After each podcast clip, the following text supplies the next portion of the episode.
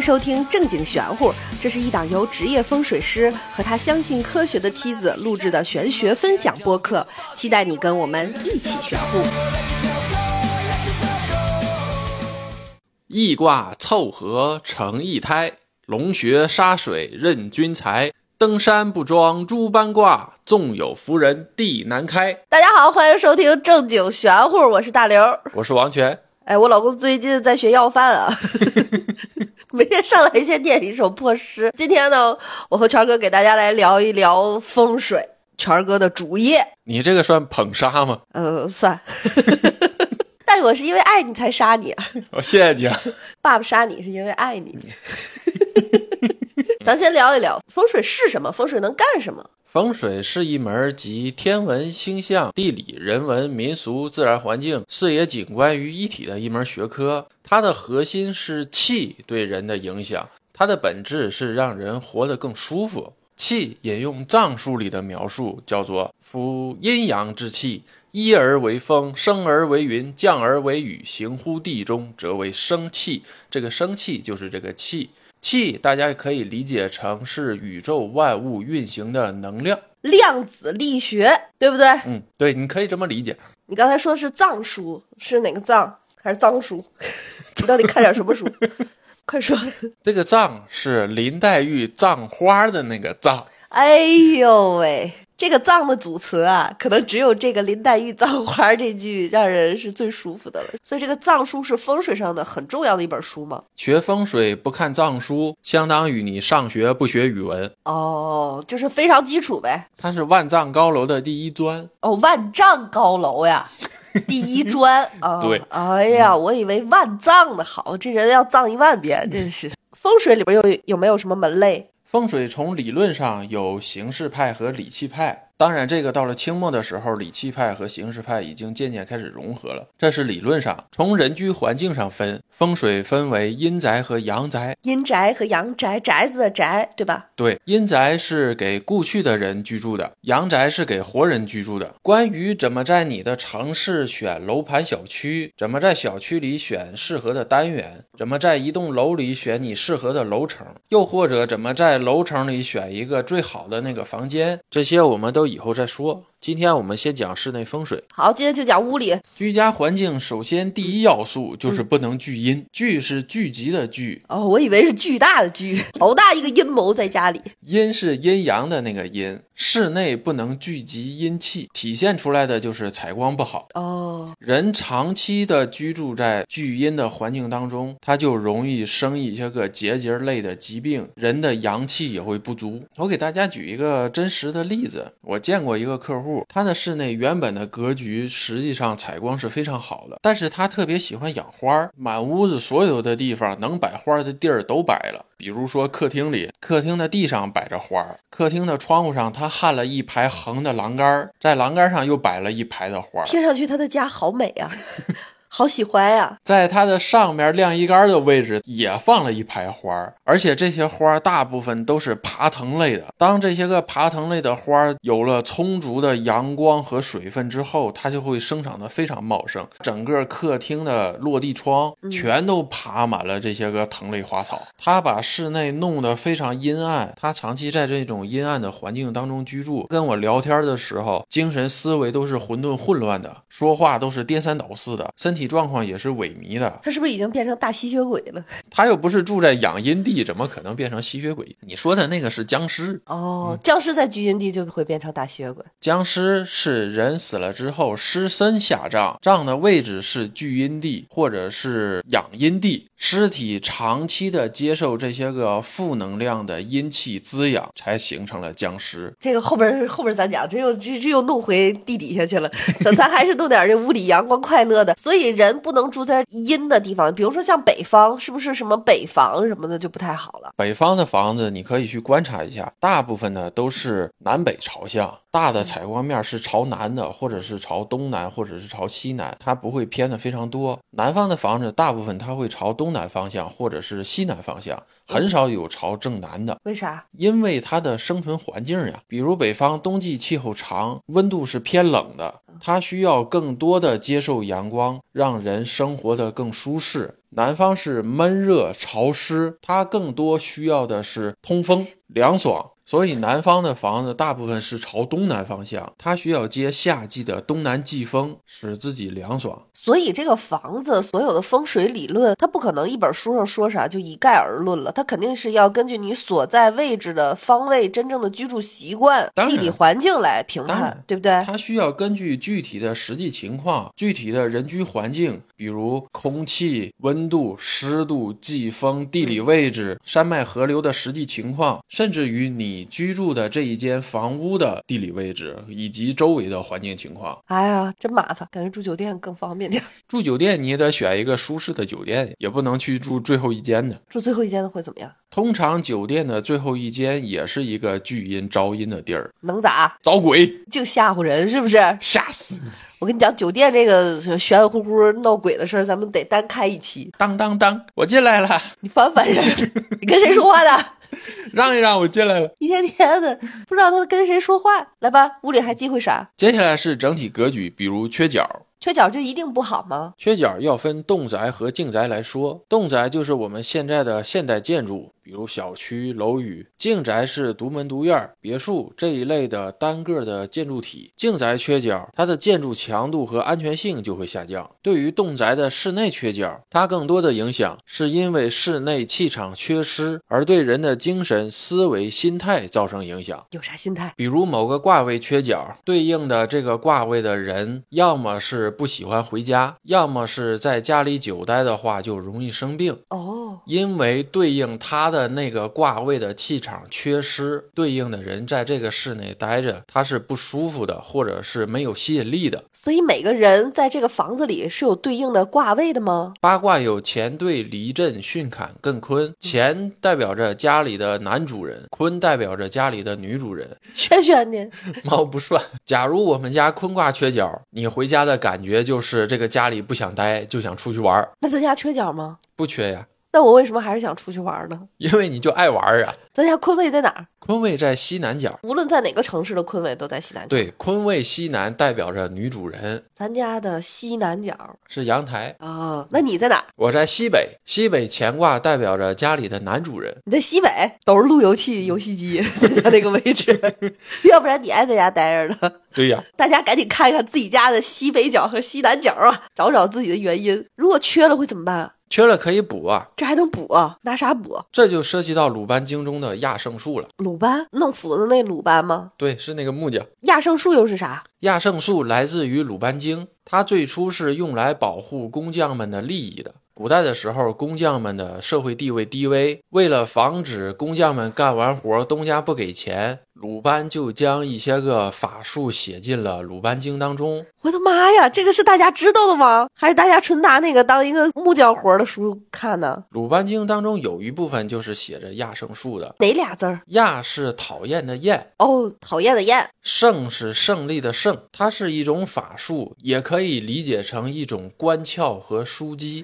哦，这鲁班在咱们的心里，老百姓的心里，可就是一个实事成城的手艺人啊！原来这么多心机呢啊！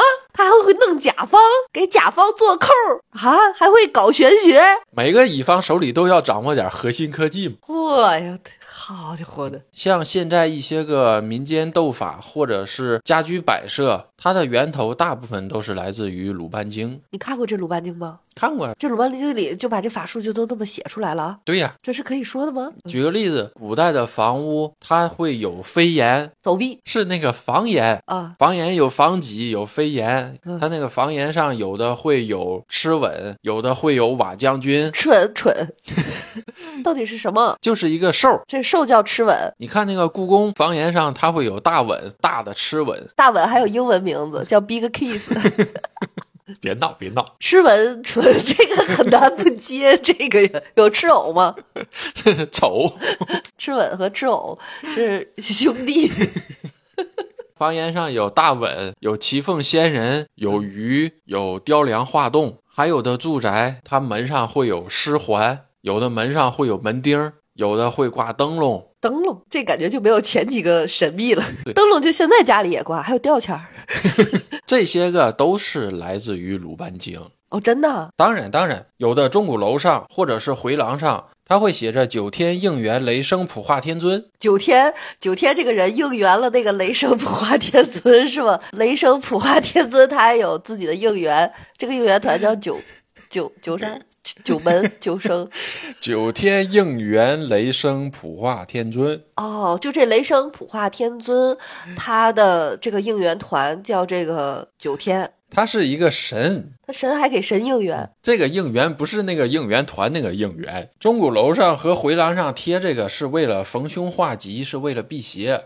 我们经常贴的这个吊线是模仿这个意义，但我们没有这么拗口难懂呀，我们上面就是写着招财进宝，年年有余， 就全是这种朴实的发财的愿望。行，鲁班经的这个亚圣树，回头咱再说，咱先说屋里。补缺角通常需要起高沙，起高沙又是啥？起高沙的重点在于沙，沙是石字旁加一个多少的少的那个沙。这个沙在风水当中是五大象之一，哪五大嗯项？风水讲究龙穴沙水象。哦，这个这个回头再讲吧，嗯这个听着就没意思。这个沙大家可以理解成要高、要大、要起，或者是要镇住，那在屋里咋呃弄？摆一个柜机空调也算也算，对，这个也算沙。大冰箱沙代表着高大，哦，所以冰箱呀、衣柜呀、空调柜机呀，或者是高大的绿植呀，或者是一米八以上的男朋友，让他站在那个角上一直站着，这就叫补了。补角的本质是补全气场的缺失。高大的物品通常气场较大，可以用来补全房屋缺失的气场。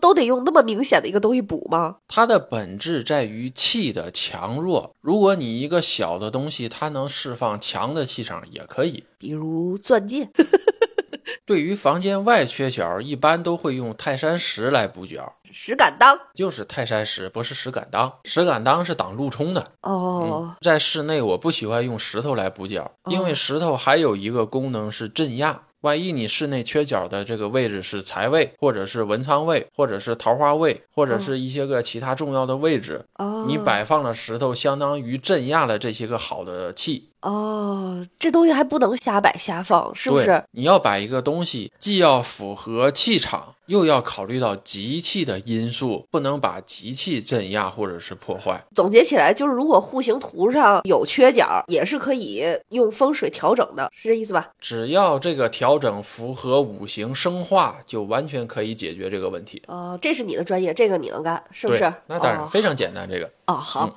那还有什么室内的禁忌？接下来是格局上的禁忌，第一个就是门儿对门儿，也叫朱雀煞。门儿对门儿是我和邻居的门儿，还是屋里房间里的门儿？都算。你的入户门和邻居的入户门是门对门，对门煞引发的是争吵，容易产生邻里矛盾。需要注意的是，邻里之间的门对门是有距离要求的。如果门对门之间距离非常远，你在走廊的这一头，他在走廊的那一头啊，你们门对门，这个距离远，这是没关这系个距的离。有多近就会有影响。这个距离大约是三米以上，不会有影响。三米来自于两家同时开门、同时出人，相互的行动路线不会受到干扰哦。以这个为准。室内常见的门对门有这么几种：入户门对卧室门、对厨房门、对卫生间门；厨房门对卫生间门、对卧室门；卧室门对卧室门。卫生间门对卧室门和卫生间门冲床头。门是房屋的气口，用于房屋的纳气。房屋的气足，才能以宅养人，人的运势才能得到上升。厨房呢，五行属火，为火煞地，代表着横祸和血光。卫生间五行属水，气场为污浊，主病痛。卧室五行属土，气场需要安稳，代表着平安和健康。入户门开门大气，最先接收到能量的就是这些个直冲的门。直冲的如果是厨房或者是卫生间，就会增强这些空间的煞气，使它更容易发凶，进而破财。直冲的如果是卧室，就会破坏卧室的气场稳定，影响健康。入户门纳气最好是冲玄关或者是冲客厅，让刚纳进来的气有空间缓冲，使气的速度得到放缓，然后再弥散全屋，滋养宅运。这种情况下才是好的。这里有一个前提是不能形成穿堂煞。穿堂煞是入户门直冲玄关或者是客厅的延长线上有窗户通向窗外，气从门入窗出，直来直去，穿堂而过。这种呢，气不留存，会导致破财和漏财。这就是入户门直冲的情况。其余的功能区之间的门对门各有影响，比如卫生间门对厨房门、卫生间门对卧室门、卫生间门对床头这一类的主疾病。卧室门对卧室门代表着矛盾和争吵等，这些都是简单的形煞。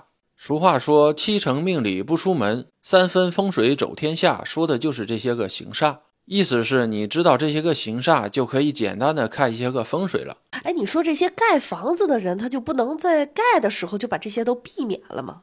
设计的时候，它一定会涉及到一些个实际情况，比如说空间呐、面积呀、设计呀、建筑报备之类的东西。风水上没有一个完美的房子，它不可能所有的东西都避免规避掉，哦，反正都有招儿就行。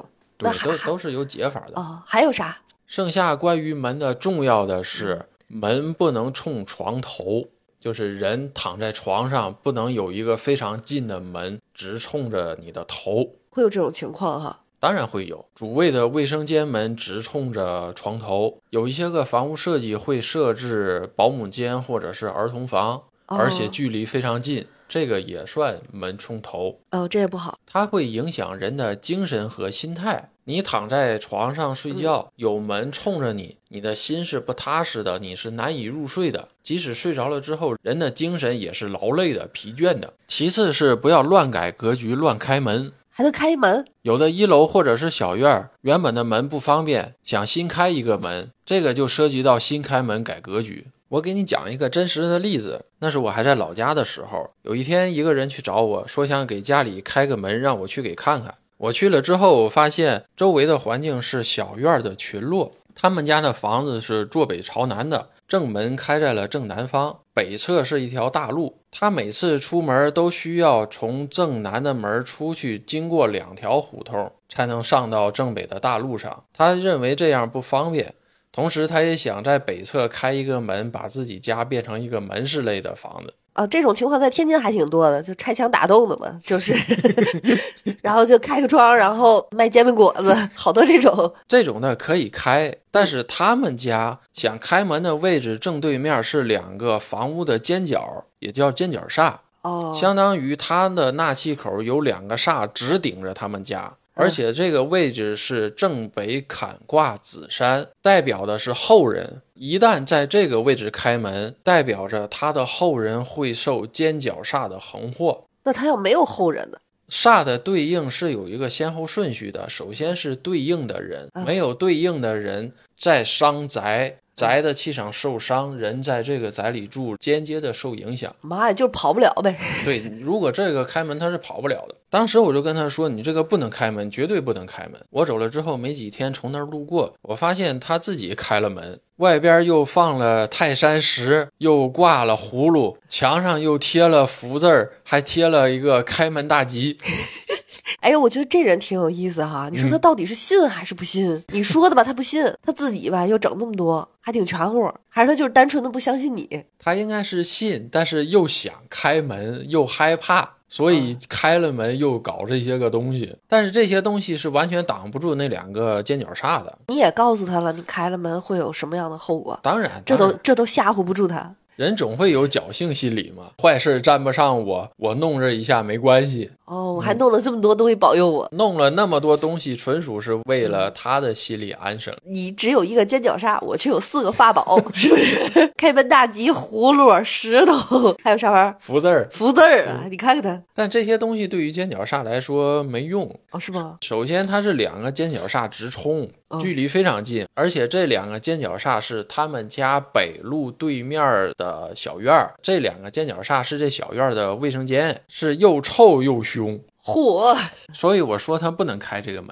结果他开了这个门一个多月，他们家的小孙子四五岁，爬高下低的时候把电视就扒倒了。那个电视倒了之后砸在了小孙子的身上，把肋骨打折了。啊，而且他的这个肋骨又插进了好像是胃里还是肺里，我也不记不准了，反正是肯定是插进了一个内脏里。哎呦，对于尖角鲨来说，这个是完全应验的。啊哎，这个好悬呀、这个没过几天，老头儿又去找我了，说我开了这个门，你能不能帮我解决一下？你看我那个小孙子出现这个问题嗯，但是也不知道到底是不是这个事儿。嗯，当时我又跟他说，我说你这个门不能留，一定要封上，再这么搞，他还会出事儿。正当这个契机的时候，嗯，这一片区域又闹拆迁。如果你是一个门市的话，你可以要的钱会多。哦，如果你是一个平时住宅的话，它肯定没有门市要的那么多。他开着后门就是想变门市是吧？对，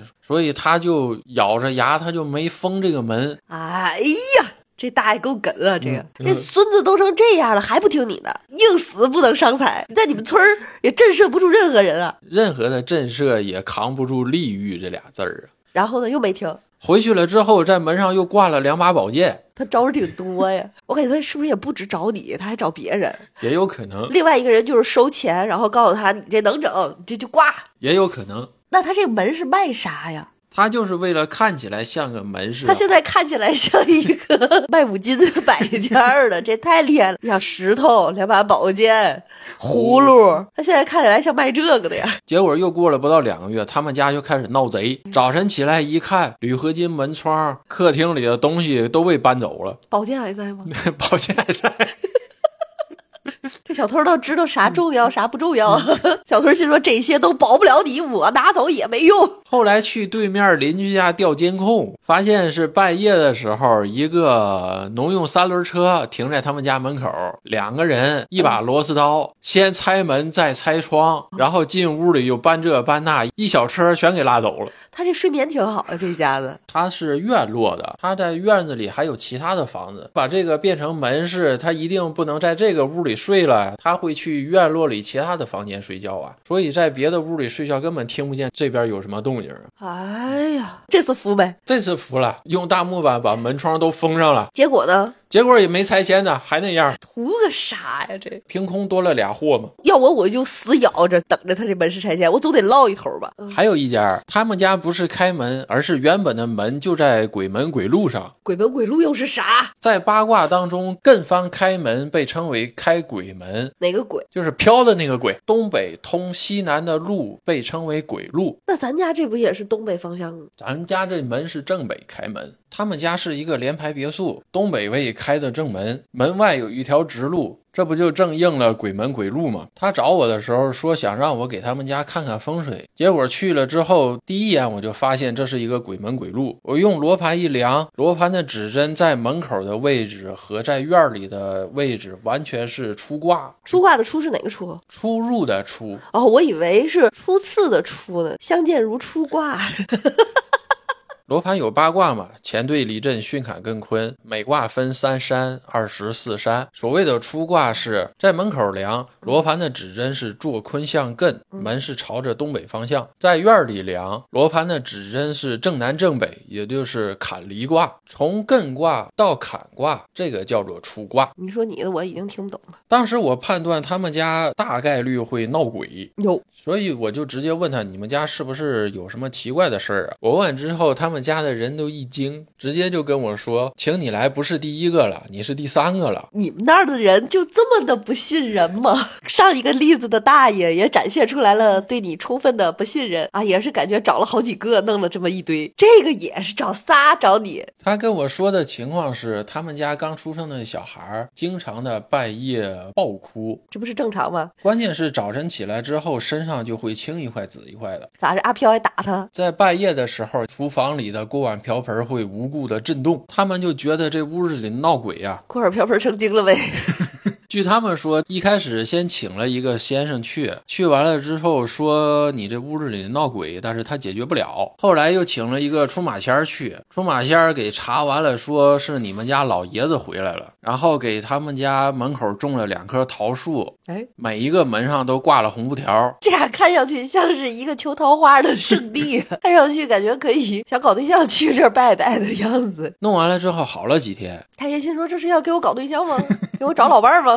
结果没有，太爷又不高兴了。结果没过几天，他们家闹得就更凶了。然后他们全家人都搬到了联排别墅对面的车库里去住了。哎呀，后来我就用了鲁班经中的亚圣术给他们家调解了一下，之后就再也没出现过类似的状况。怎么调解？这个不能在节目里头说，有机会大家可以讨论一下。咋着？传男不传女，不传外人儿。人鲁班都写到书里了，你这不能说。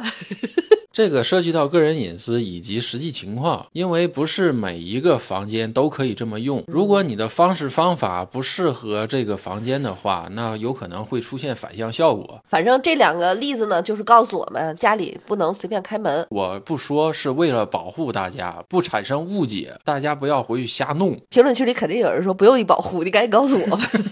听上去挺好使的。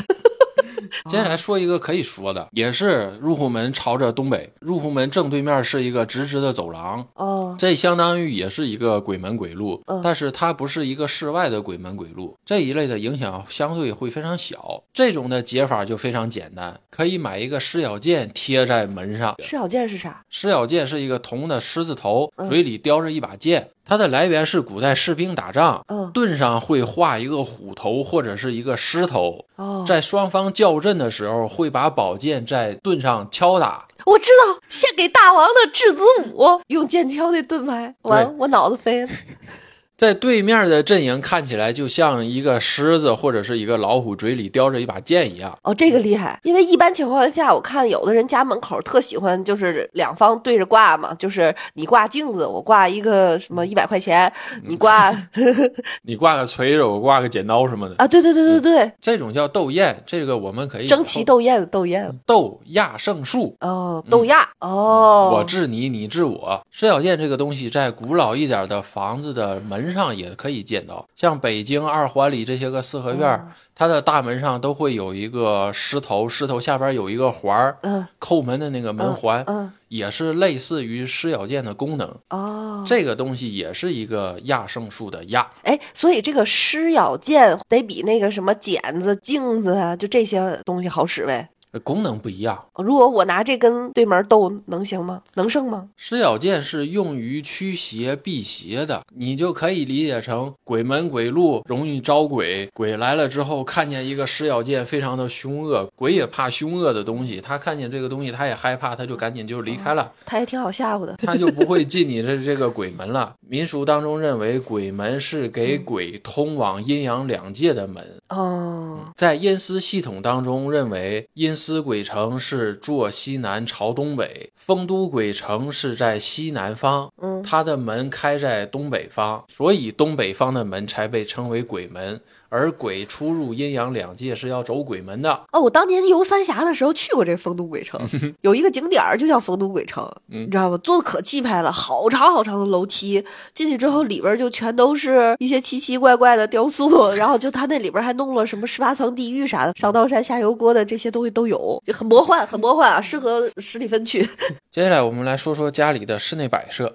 哎呀，可算到了，第一个就是镜子，镜子摆设有几个忌讳，一个是不能冲床，二一个是不能冲门，嗯，三一个是很容易被忽略的，镜子不能摆在一个过道的尽头。哦，为啥？你可以试一下，你在一个过道的尽头摆一个镜子，你在出入这个过道的时候会被镜子里的人突然就吓一跳，就背自己呗？ 对，就会突然的被自己吓一跳。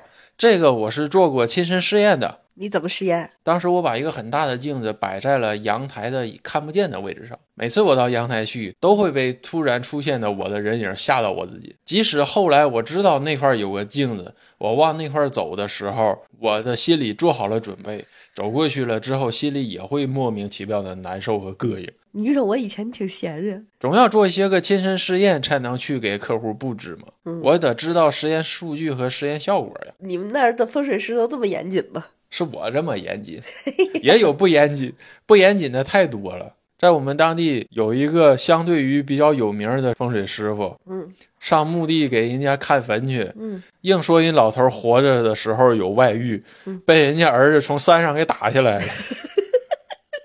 这是没事儿找抽星呀。他就想抖一机灵，那为啥要抖这个？他想用观草识坟的口诀儿去抖机灵呀，证明自个儿学识渊博厉害呀。这只能证明自己不干正事儿啊。结果机灵没抖好，被人从山上打下来了。从此以后名声扫地，再也没人请他了。那到底有没有外遇？那怎么可能呢？那是不是被说中了？对方恼羞成怒？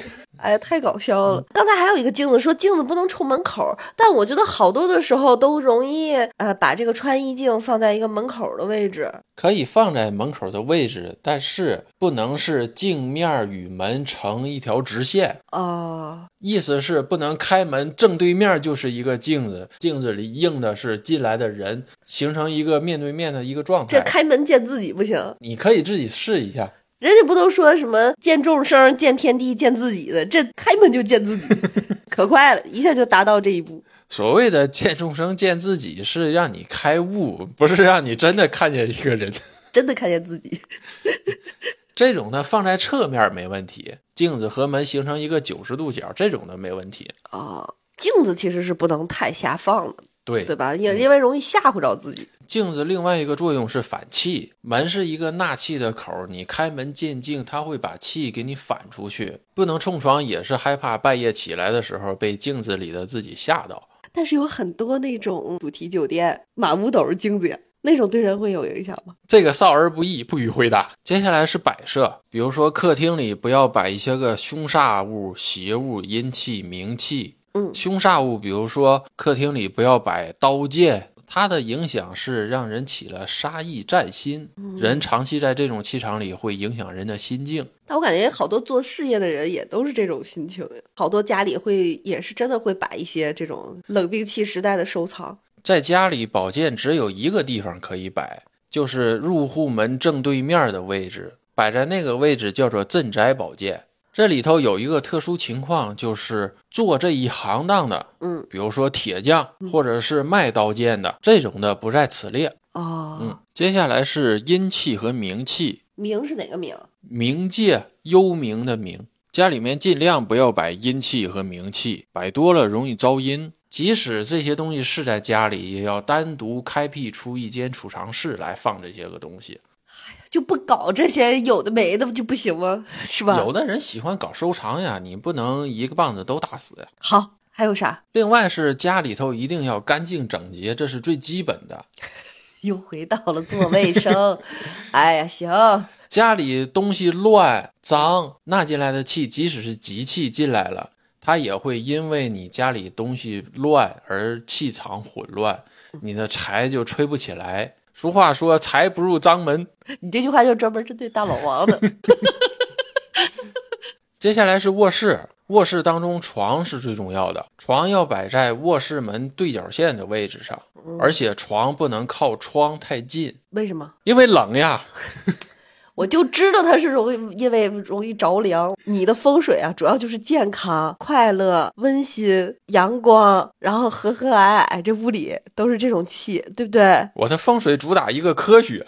床的另外一个要注意的是，床的右侧空间不能狭小。右侧空间，对就是是躺在上面的右侧空间。对，躺在上面之后的右侧空间不能狭小。对于一个床来说，床的左侧为龙，右侧为虎。虎的空间狭小，被叫做逼虎。啊、 可不能反过来颠，对，代表着人的手脚容易受外伤、怎么个外伤法？划破、磕碰、撞击、见血、骨折等。哦，大家看看自己的右侧啊，犯了逼虎应验的概率大概在五到六成。哦，那还挺高的。还有一个是市面上的一些个师傅把客厅沙发的影响吹嘘的非常夸大，嗯，有的沙发是 L 型，有的师傅就说 L 型沙发的延长侧应该在左边，不能在右边，嗯在右边就叫做白虎探头，嗯会主你家里或者事业发凶横祸之类的。嗯，但实际上，根据我的实验，应验概率非常低，非常非常低。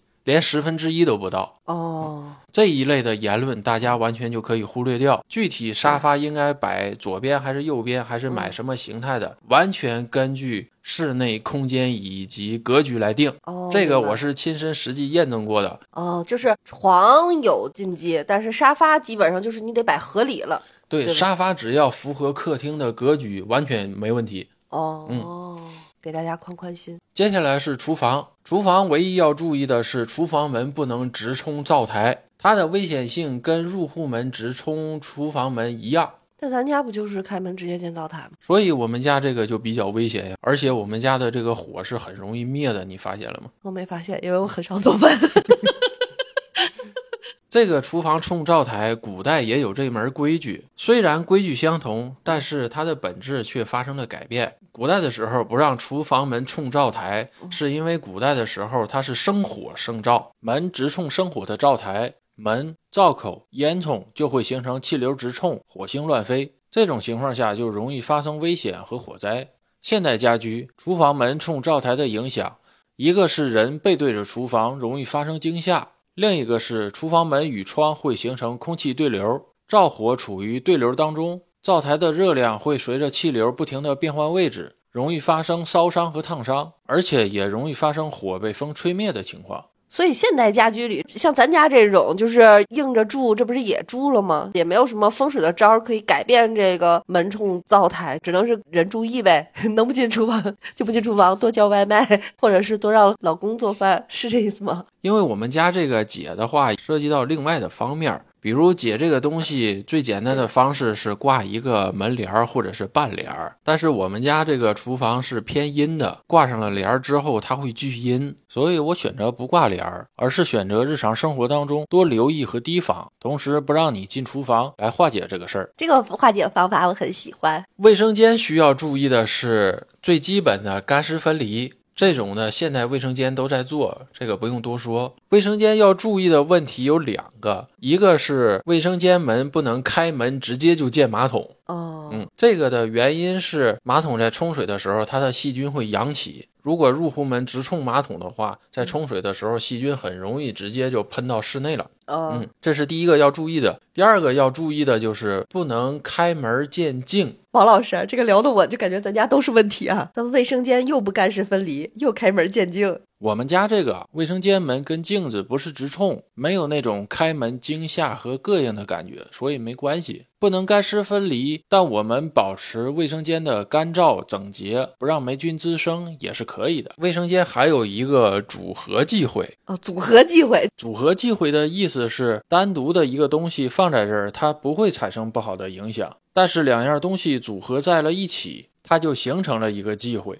所以叫组合忌讳。比如马桶的对面是梳妆镜，太诡异了，哪会有这种情况？有的，有的，有的，这种就会形成晚上你去上厕所的时候，坐在马桶上，对面是自己。正好梳妆，梳妆凳儿都不用了， 直接坐马桶 上，这什么设计？这一类的就需要一个镇物来镇压这个镜子。把这个镜子挪开不好吗？ 就是为什么要这么 弄？它有的时候格局就这么定了，你没办法挪。格局那么定，但镜子可以挪呀？最后要说的是一个重点：室内不论外煞。啥意思？现在市面上有很多师傅为了挣钱，他把室外的行煞挪到室内来说，增加你的焦虑，目的是为了多挣钱。啊？比如，比如室外有天斩煞、壁刀煞、尖角煞。嗯，天斩煞是两座大楼中间有一个空隙，直冲着你们家的窗户或者是大门。壁刀煞是一个墙壁直冲着你们家的窗户或者是门，这种的就叫做天斩或者是壁刀。尖角是有房角或者是房檐直冲着你们家的窗户或者是门，这个叫做尖角煞。如果有天斩、壁刀、尖角煞入宅，